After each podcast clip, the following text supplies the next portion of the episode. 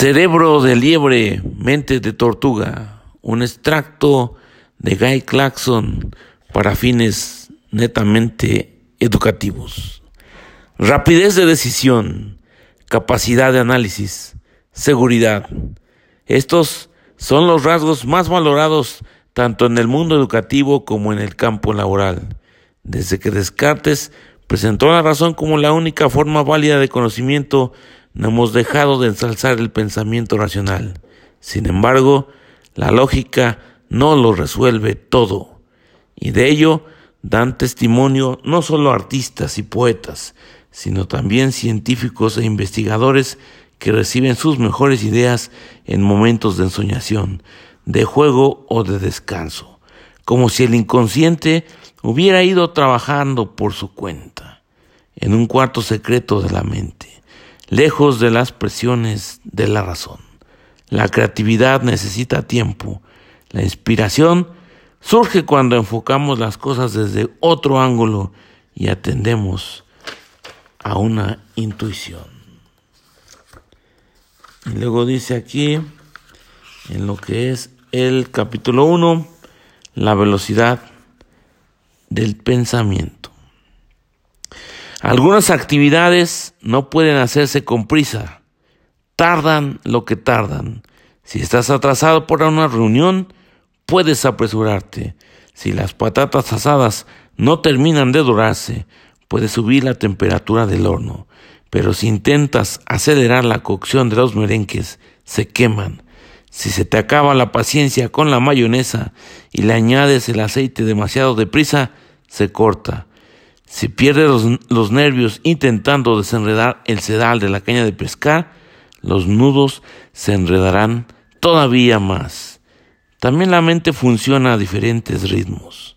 Algunas de sus funciones se efectúan a la velocidad del rayo, otras tardan segundos, minutos, horas, días e incluso años para completar su recorrido. Podemos agilizar algunas. Podemos, por ejemplo, ganar rapidez en la solución de crucigramas o cuando hacemos cálculos mentales, pero hay otras que no pueden apresurarse y si lo hacemos se cortan como la mayonesa o se enredan como el sedal. Piénsalo rápido, necesitamos el resultado.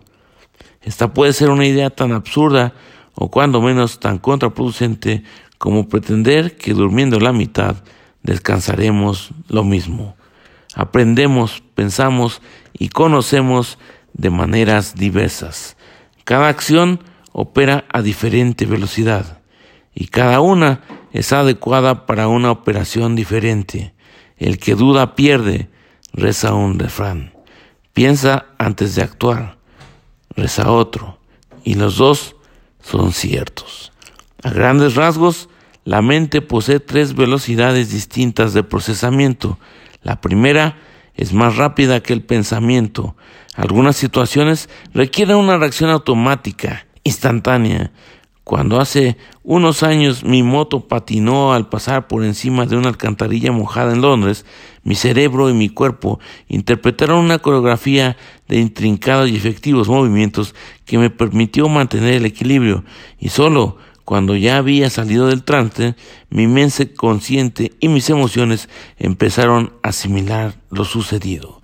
Ni un concertista de piano ni un atleta olímpico tienen tiempo para plantearse cuál ha de ser su siguiente paso.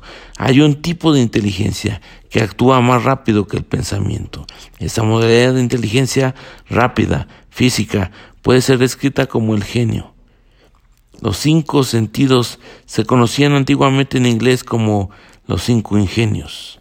Luego está el pensamiento propiamente dicho, el tipo de pensamiento que conlleva resolver asuntos, sopesar pros y contras, constituir razonamientos y solucionar problemas. El mecánico que intenta averiguar por qué un coche no arranca. La familia que discute sobre dónde pasar las próximas vacaciones de verano.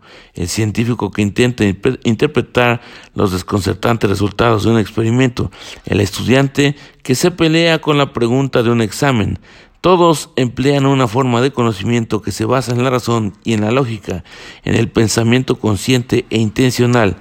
Normalmente a este tipo de inteligencia se le da el nombre de intelecto, aunque para que la idea sea más precisa, yo lo denominaré modalidad D, donde D significa deliberado. De aquellos a los que se les da bien resolver ese tipo de problemas, decimos que son listos o brillantes. Pero, por debajo de este, existe otro registro que opera de manera aún más lenta. A menudo carece de un propósito tan definido, se asocia a lo más ocioso, a lo lúdico, a la ensoñación. Este tipo de pensamiento implica darle vueltas a los asuntos, rumiarlos, ser contemplativos, meditar. Se trata de ponderar un problema que de intentar solucionarlo o sencillamente de ver cómo pasa la vida tranquilamente.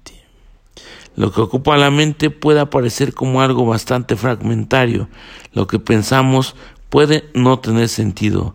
Tal vez incluso no somos muy conscientes de lo que pensamos. Tal como lo dice el pueblerino inglés, a veces me siento a pensar, pero la mayoría de las veces solo me siento. Apostados en una roca junto al mar, perdidos en el vaivén de las olas, o en esa frontera entre el sueño y la vigilia. Nos encontramos ante una modalidad mental distinta a la que tenemos cuando organizamos una comida o dictamos una carta. Estas formas de conocimiento y experiencia aparentemente desprovistas de finalidad, más ociosas, son tan inteligentes como las otras, las más rápidas.